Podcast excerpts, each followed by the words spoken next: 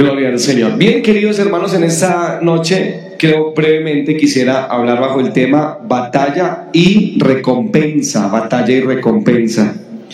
Y pues quisiera usar este, este salmo como, como base para la enseñanza sencilla de esta noche, que es un salmo de David, por supuesto, eh, en el que David nos enseña cómo deberíamos nosotros reaccionar frente al malo, frente al impío, frente al injusto y frente a las aparentes injusticias de la vida.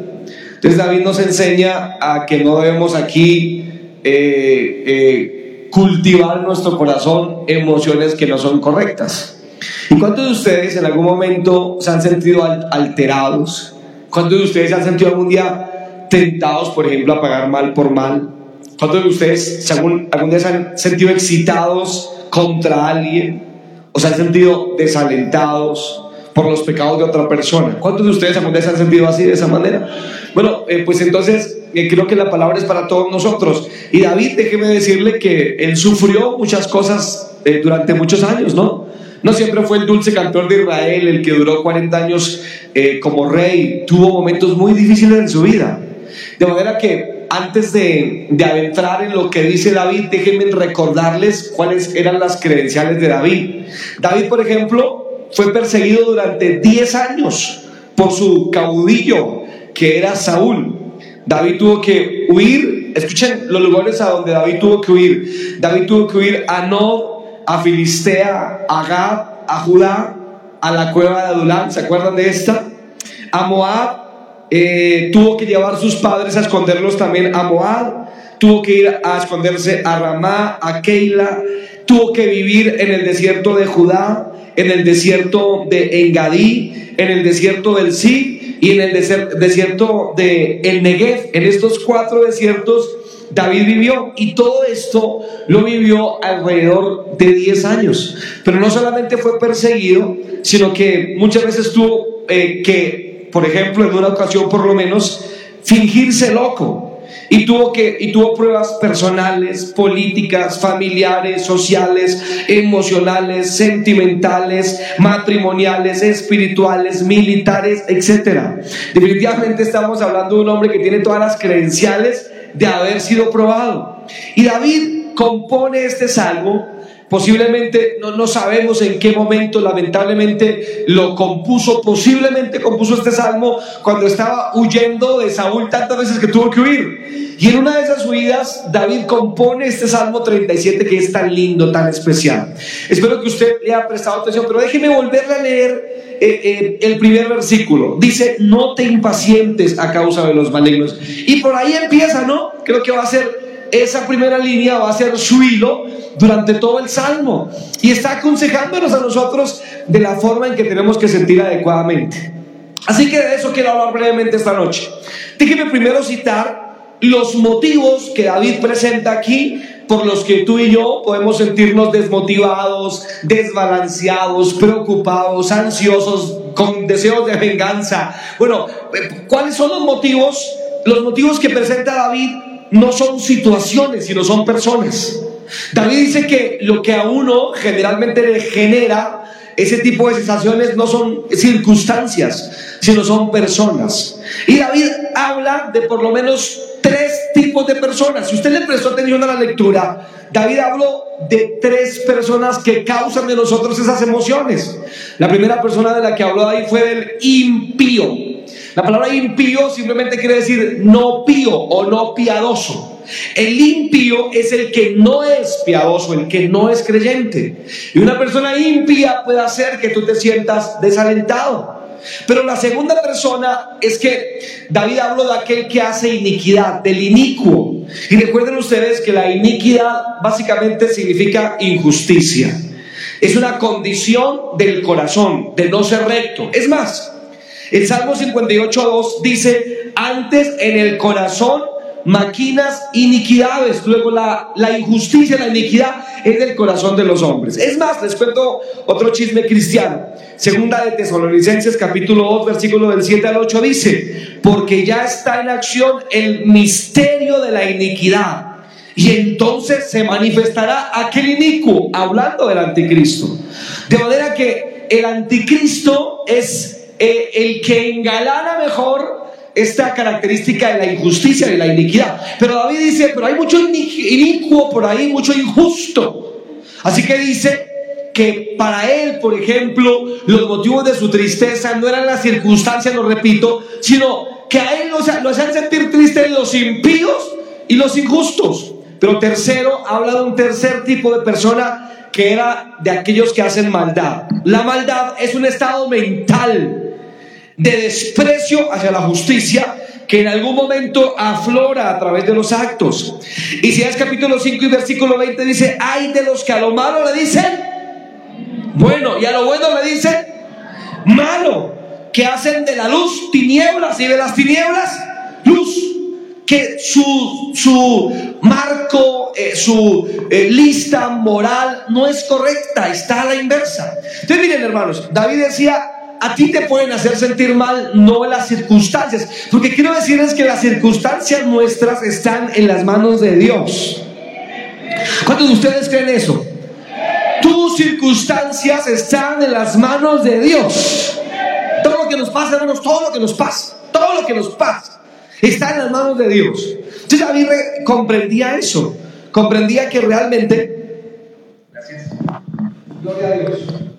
Gloria al Señor. Gloria a Dios. Gloria a Dios. Gloria a Dios.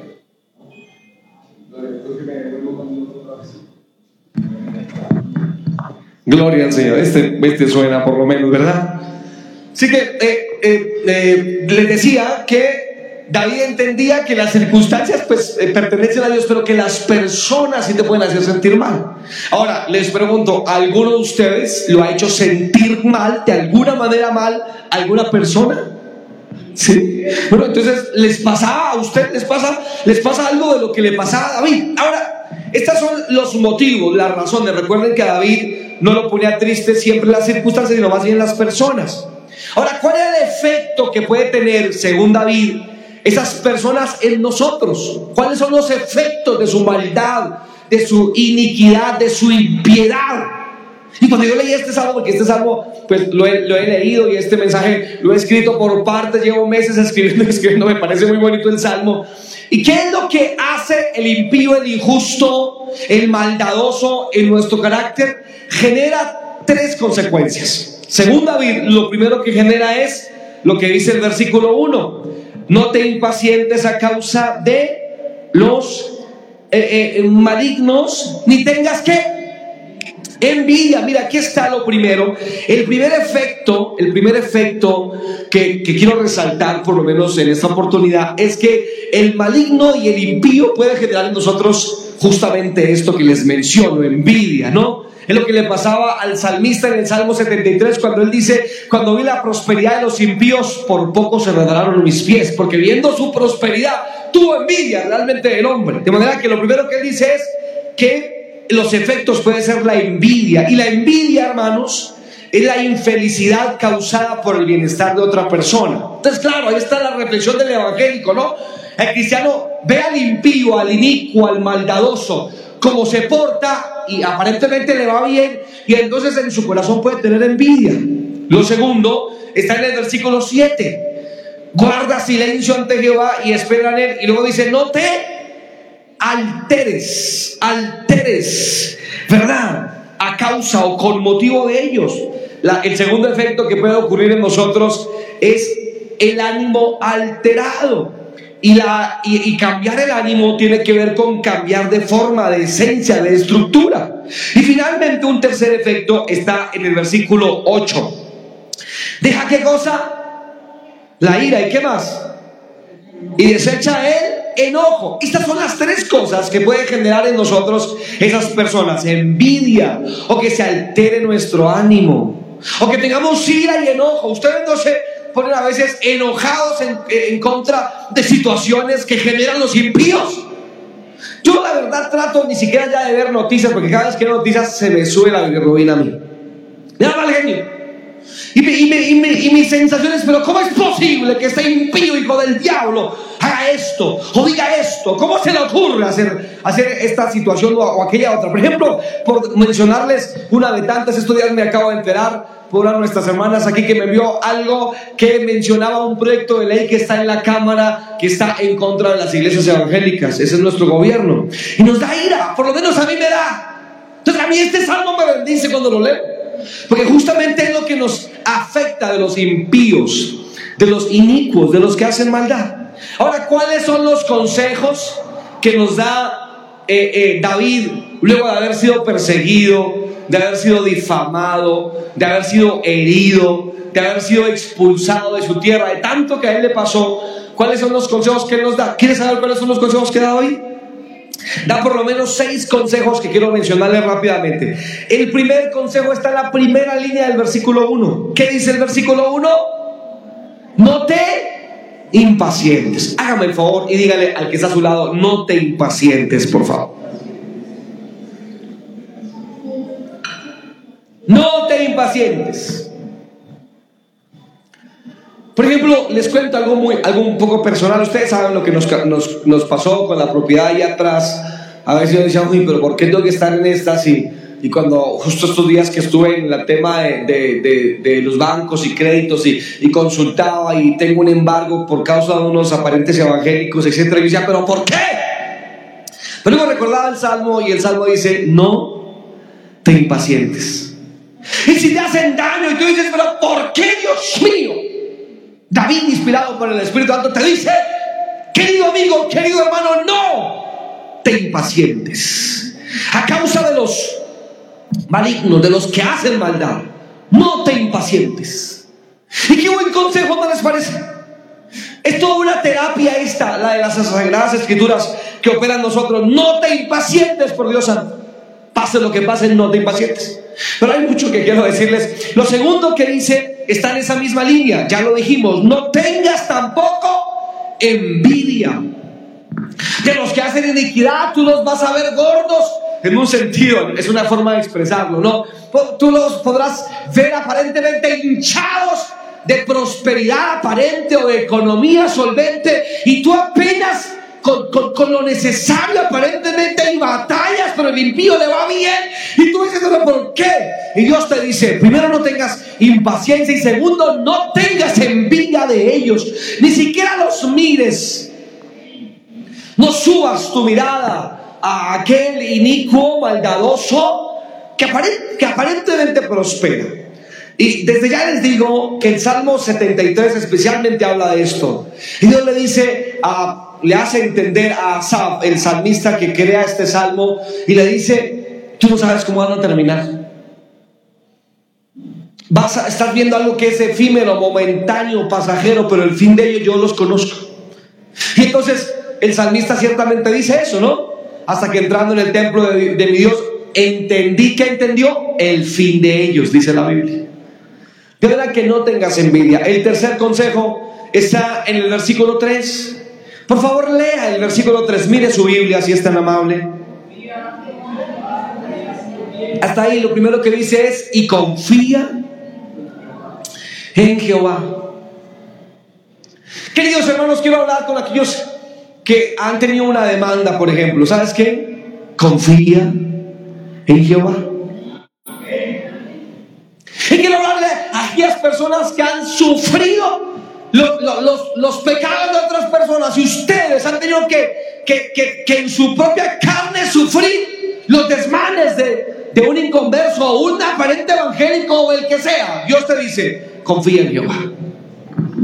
Porque tu bendición no depende de las circunstancias ni de ellos, tu bendición viene del Señor. No, pero digan un amén más cristiano, amén. Tu bendición viene de Dios, de Dios viene tu bendición.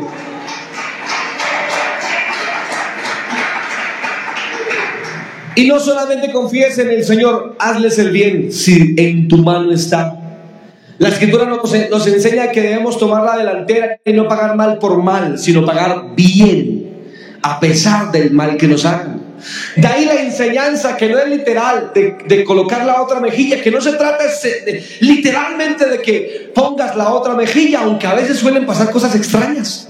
Allí arriba en la Aurora, hace años, a un, a un joven cristiano recién convertido, iba en su bicicleta hacia un barrio ah, más arriba de la Aurora, lo tomaron ahí en la Aurora, lo han atracado y el, el, atracador con un cuchillo dijo, deme todo lo que tiene. Él quedó así como estupefacto, no sabía cómo reaccionar, lo ha chalequeado, le sacó todo lo que pudo de cada bolsillo y salió corriendo. Y cuando salió corriendo, el cristiano metió la mano y dijo, eh, se dio cuenta que tenía unas monedas todavía en el bolsillo y como el ladrón le había dicho, deme todo lo que tiene, le dijo, oiga, se le quedaron unas monedas, mire y lo persiguió para entregarle hasta las monedas, porque él recordó que había que poner la otra mejilla.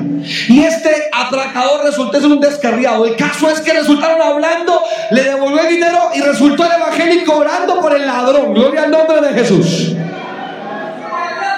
Así que no siempre es fácil, ¿no? No te saludan. Y la, y la primera reacción generalmente es carnal. Mire, la primera reacción que usted tiene generalmente es la reacción carnal. La segunda es la que usted ya pensó. Digo, no, no, no, así no es. La primera es esa carne que, por Dios santo, hay que someterla. ¿Cómo se nos complica eso, verdad?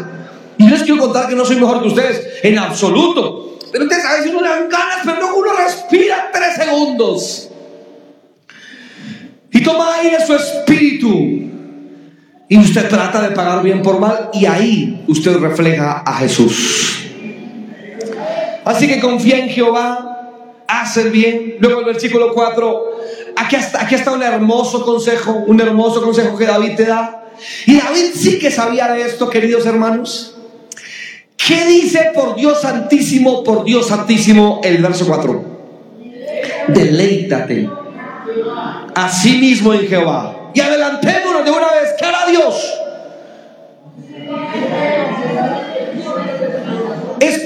si tú no te sabes ese versículo de memoria, así que vas a repetirlo. Deleítate a sí mismo en Jehová y Él te concederá las peticiones de tu corazón. Si todavía no lo puedes tener, dale, dale hasta que lo, hasta que lo digas. ¿Cómo dice?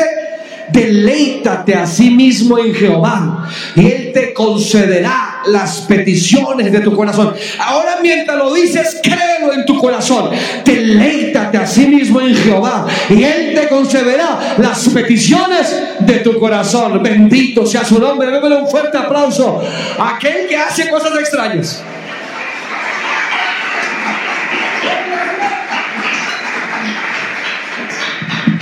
Así que cuál a veces debe ser nuestro trabajo? No deleitarnos, que, que en sí no debería ser un trabajo. Deleítate.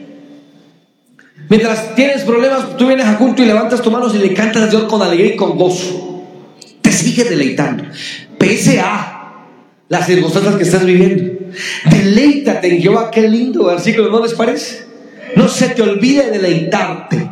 No se te olvide. Mira, no, no, no, perdóname, esto te va a sonar raro, pero no tienes que ser siempre perfecto, pero sí tienes que deleitarte. Pese a tus fallas, no se te olvide deleitarte en la presencia del Señor. Por favor, no se te olvide. Ahora, por favor, mire lo que dice el versículo 5 también. ¿Qué más hay que hacer? Encomienda a Jehová qué cosa? Tu camino. Y otra vez dice, por segunda vez te lo recuerda, confía en Él. ¿En quién hay que confiar? En el Señor, en el Señor. Miren, no confía en nadie más, en el Señor confía.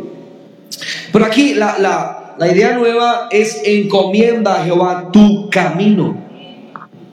Entonces tú que estás bregando con lo de la casa, eh, con lo de tu trabajo, con lo de tu profesión, con lo del negocio que tienes, todo esto y a veces estás, y entonces te sientes abrumado, no sé si te has sentido así, Hace unos días le dije eh, eh, eso a alguien, eh, me siento abrumado, tengo tanta cosa en la cabeza, pero luego tengo que reaccionar y decir, no, no, no, tengo que deleitarme otra vez, tengo que venir a Dios, tengo que confiar en Él, tengo que presentarle a Él mi camino. Señor, mira mi camino.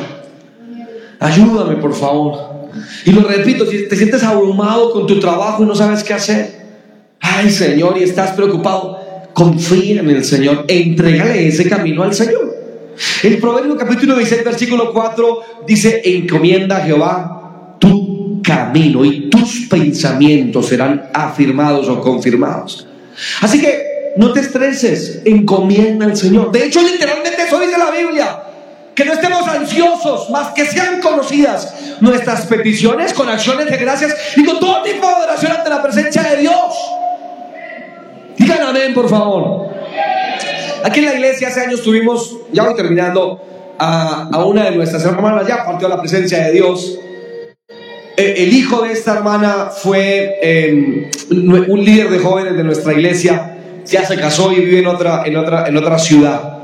Y este muchacho eh, recién llegó a la iglesia y empezó a contarme cómo se ha convertido. Y, y, él me dijo, mi conversión fue por la oración de mi madre, decía, decía él. Y ahí estaba la hermana. Yo le decía, sí, cuénteme hermana, ¿cómo fue? Dijo, no, pues, el muchacho era metalero, metacho, con su cabello largo, eh, sus insignias todo el tiempo, su música fuerte, ciertos eh, bares él siempre visitaba. Entonces, ella duró años, años hablando con el muchacho y un día me contó, o me contó que un día más bien, eh, ella se ha arrodillado a orar porque él acostumbraba los sábados en la noche o en los domingos a veces no llegar a la casa. Entonces un sábado por la noche se ha acostado ella, pero no ha podido dormir, no ha podido conciliar el sueño, así que se levantó a orar. Y tenía esa noche especialmente una carga por su hijo. Y se arrolló a orar y empezó a orar por su hijo, Padre, mi hijo, y clame al Señor y glorifícate y llore y llore y llore. Y entonces, mientras tanto, estaba este muchacho, que me reservo su nombre, en un bar, en un, en un, en un bar de mala muerte, eh, y al lado se le ha hecho un brujo. Entonces el brujo le dijo, venga, fulano, le, le voy a leer las cartas para decirle qué le depara el futuro. Y entonces... Eh, cuando ha tirado las cartas, las volvió a recoger y dijo, no, yo no puedo leerle a usted las cartas. Y luego le, dijo algo más el brujo, le dijo el brujo a este muchacho, alguien en este momento está orando por usted, no puedo leerle las cartas. Él dice que eso lo marcó, que de alguna forma eso lo sacudió. Y entonces abandonó su trago, pagó y salió para la casa. Y él dice, y ahí, él, intervino y me dijo, hermano, y cuando yo llegué a mi casa, abrí la puerta, apenas fue a abrir la puerta, salí a la sala de mi casa, ahí estaba mi madre arrodillada orando por mí. Hijo, y el Espíritu Santo cayó esa, en, esa, en esa sala sobre mí por primera vez. Y sentí un dolor en mi corazón por lo que yo estaba haciendo. Y luego me fui y me arrodillé al lado de mi madre. Y la hermana me decía, hermano, yo sentí esa noche. Fue increíble. Me empecé a orar por la conversión de mi hijo. Y cuando terminé la oración, mi hijo estaba arrodillado al lado mío, llorando y pidiéndole perdón al Dios de los cielos por sus pecados. Ese es tu Dios, querido hermano. Ese es el Dios que te puede responder.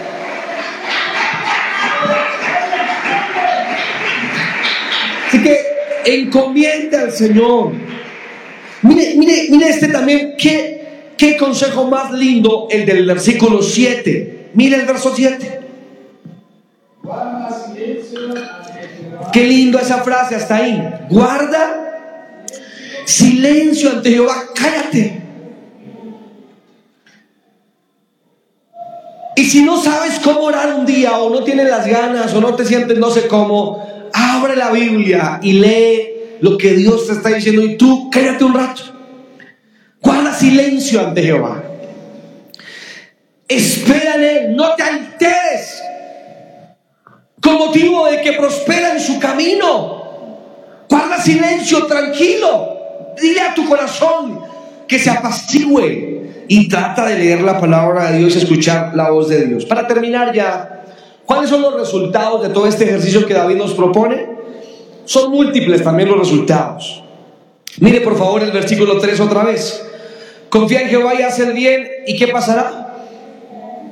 Y habitarás en la tierra y te apacentarás de la verdad. Eso tiene que ver con apaciguamiento, con tranquilidad. Queridos hermanos, si algo ofrece Dios es eso. Mi pasos dejo, mi pasos doy. Yo no la doy como el mundo la da.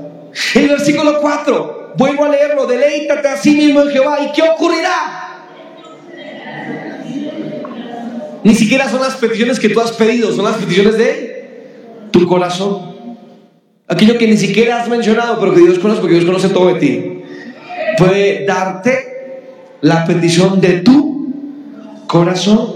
Y luego el versículo 6, por favor. Exhibirá tu justicia como la luz y tu derecho como el mediodía, una recompensa pública Dios te dará. Luego el versículo 9. Porque los malignos serán destruidos, pero los que esperan en Jehová, ellos qué pasará?